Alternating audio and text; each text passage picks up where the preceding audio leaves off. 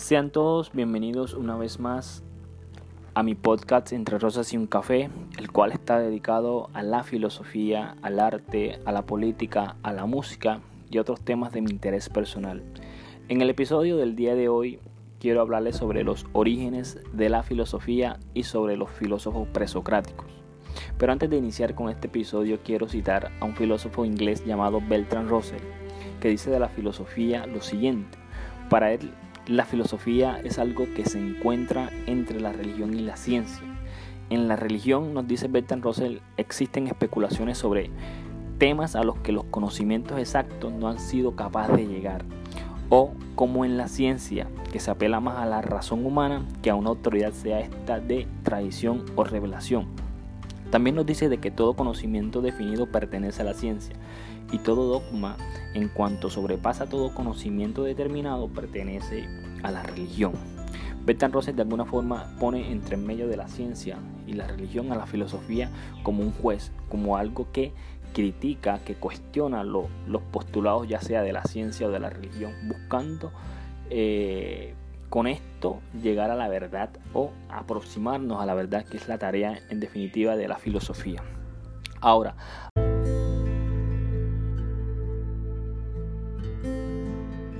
hablar de los orígenes de la filosofía nos obliga, o me obliga particularmente, a hablarle sobre dos tipos de orígenes de la filosofía. En estos dos tipos de, de orígenes de la filosofía encontramos un origen existencial y un origen histórico. Ahora, la filosofía nace en Grecia. Así como lugar, como espacio-tiempo, nace la filosofía en Grecia. Pero va a tener estos dos orígenes, un origen existencial y un origen histórico. Pero eh, comúnmente eh, en una clase de filosofía eh, nosotros como profesores tenemos la muletilla de definir etimológicamente la palabra filosofía. Y la palabra filosofía se puede componer de dos de, dos palabras. Una primera parte, eh, filos, y otra segunda parte, sofía. Que filo significa eh, amor, búsqueda, aspiración, deseo. Y sofía significa sabiduría. Es decir, la filosofía viene siendo ese amor, esa búsqueda por la sabiduría. Pero la filosofía es la búsqueda del saber, más no el saber, más no el saber en sí. Una cosa es estar en búsqueda del saber y otra cosa totalmente distinta es ser un sofos, es decir, ser un sabio. Entonces la filosofía por excelencia se define de esta forma, un amor o una búsqueda por el saber, más no el saber en sí, más no el saber en sí. Como origen de la filosofía encontramos dos tipos de origen, un origen existencial y un origen histórico. Por origen existencial tenemos todo el conjunto de preguntas fundamentales que resumen a la filosofía. Es decir, el origen existencial tiene que ver con el momento en que se produce en mí la pregunta filosófica.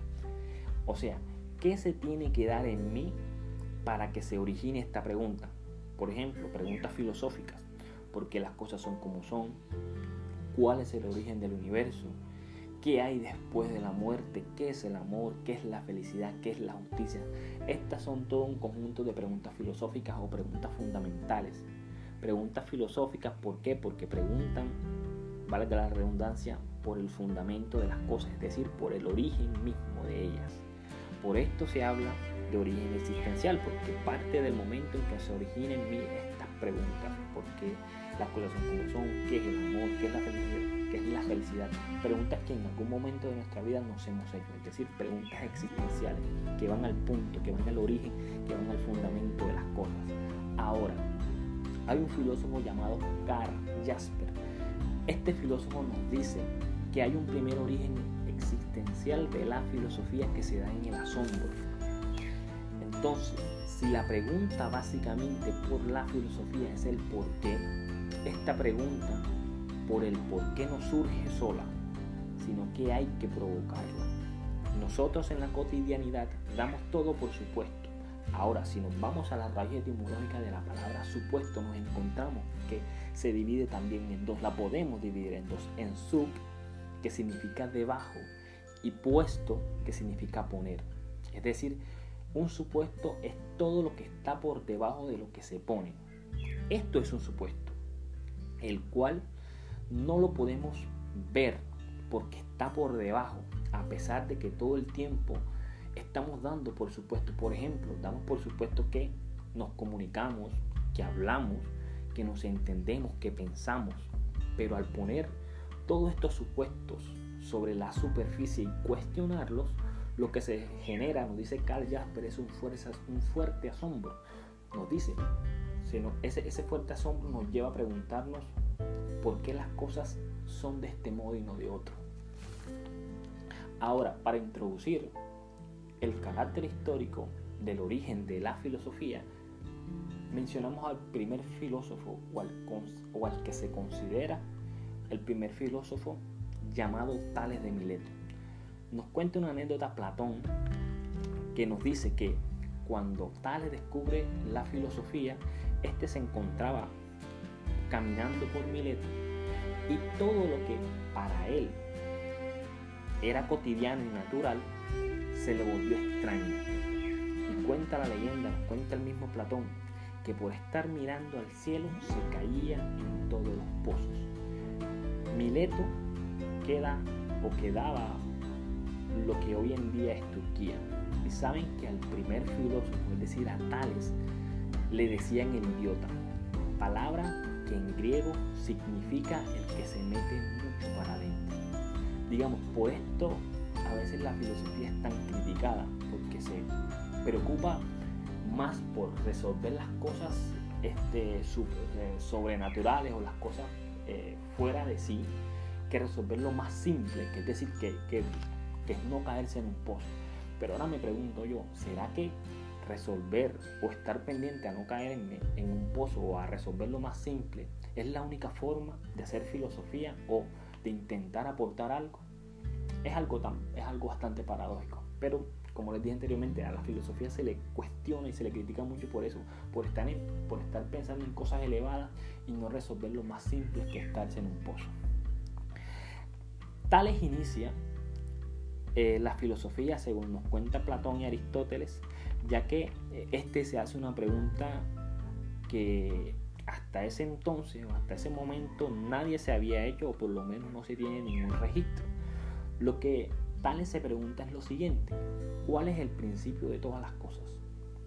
¿Cuál es el principio de todas las cosas? Es decir, ¿qué es, qué es eso que, o qué es lo que hace que las cosas sean lo que son? ¿Y saben qué? O más que todo, ¿qué es lo que responde Tales? ¿Saben qué es lo que responde Tales hasta, ante este cuestionamiento que se hace el mismo? Tales no responde Zeus, Afrodita, Apolo, Atenea. Tales se corre del mito e intenta dar una respuesta racional y argumentativa. Tales responde el agua, como principio de todas las cosas. Pero los que intentamos hacer filosofía o los que hablamos de filosofía en un aula de clase, no nos interesa tanto lo que responde Tales. Lo que nos interesa a nosotros como tal es lo que se pregunta. Tales se pregunta por el fundamento, por el principio de todas las cosas, qué es lo que hace que las cosas sean, qué es lo que hace que las cosas sean como son, por qué las cosas son de este modo y no de otro. ¿Cuál es el principio de todas las cosas? Principio, ojo, que en griego quiere decir arge o arche. Tales se pregunta eh, por esto. Entonces Tales se conoce o se le denomina eh, como primer filósofo porque es el primero que se pregunta por esto, porque ya, eh, porque todos en ese entonces, antes de la filosofía presocrática, relacionaban mucho el mito, es decir, intentaban dar una respuesta de la realidad y de lo que los rodeaba a través del mito, es decir, eh, si llovía, si no lloviera, eran porque los dioses se enfurecían entre ellos mismos y, hacía que no llovían. Eh, al sol le llamaban Helios, el sol para ellos era el dios Helios. Entonces ellos buscaban de alguna forma dar una explicación a toda la realidad a través de la mitología, a través del mito. Entonces lo que hace Tales de Mileto es apartarse de lo mitológico y dar una respuesta argumentativa y racional de qué es lo que constituye a las cosas como son. Entonces él propone el agua, luego viene Anaxímenes y nos dice que, el aire, luego, dice, luego viene Pitágoras y dice que los números, Y comienza a haber una disputa entre, entre todos estos pensadores, entre todos estos filósofos, puesto que en la filosofía presocrática eh, muchos de ellos eran medio filósofos, medio científicos e intentaban dar una respuesta a todas estas cuestiones. Entonces, eh, en esta época de, de la filosofía presocrática, comienza a haber disputas entre estos pensamientos. Uno le contradice a otro, otro le contradice a otro. Por ejemplo, Anaxímenes, que es discípulo de Tales, le va a decir que él está equivocado, que el principio de todas las cosas no es el agua, sino el aire. Pero a, tanto Anaxímenes como a Tales de Mileto va a llegar Pitágoras y le va a decir que no, que, el elemento constitutivo de toda la realidad no puede estar en algo material como el agua o como en el aire, sino en los números. Decir, tal es el primero que tal es el que propone que toda la realidad se encuentra matematizada, porque antes de las cosas ser lo que son, son una cosa, son un elemento. Por ejemplo, dice que antes de, antes de que un cuaderno sea un cuaderno, primero es uno, un cuaderno. Antes de un lápiz ser un lápiz, es un lápiz. Antes de, de una cama o una silla ser silla, es una silla. Es decir, uno, dos, tres. Es decir, nos dice que toda la realidad se encuentra matematizada.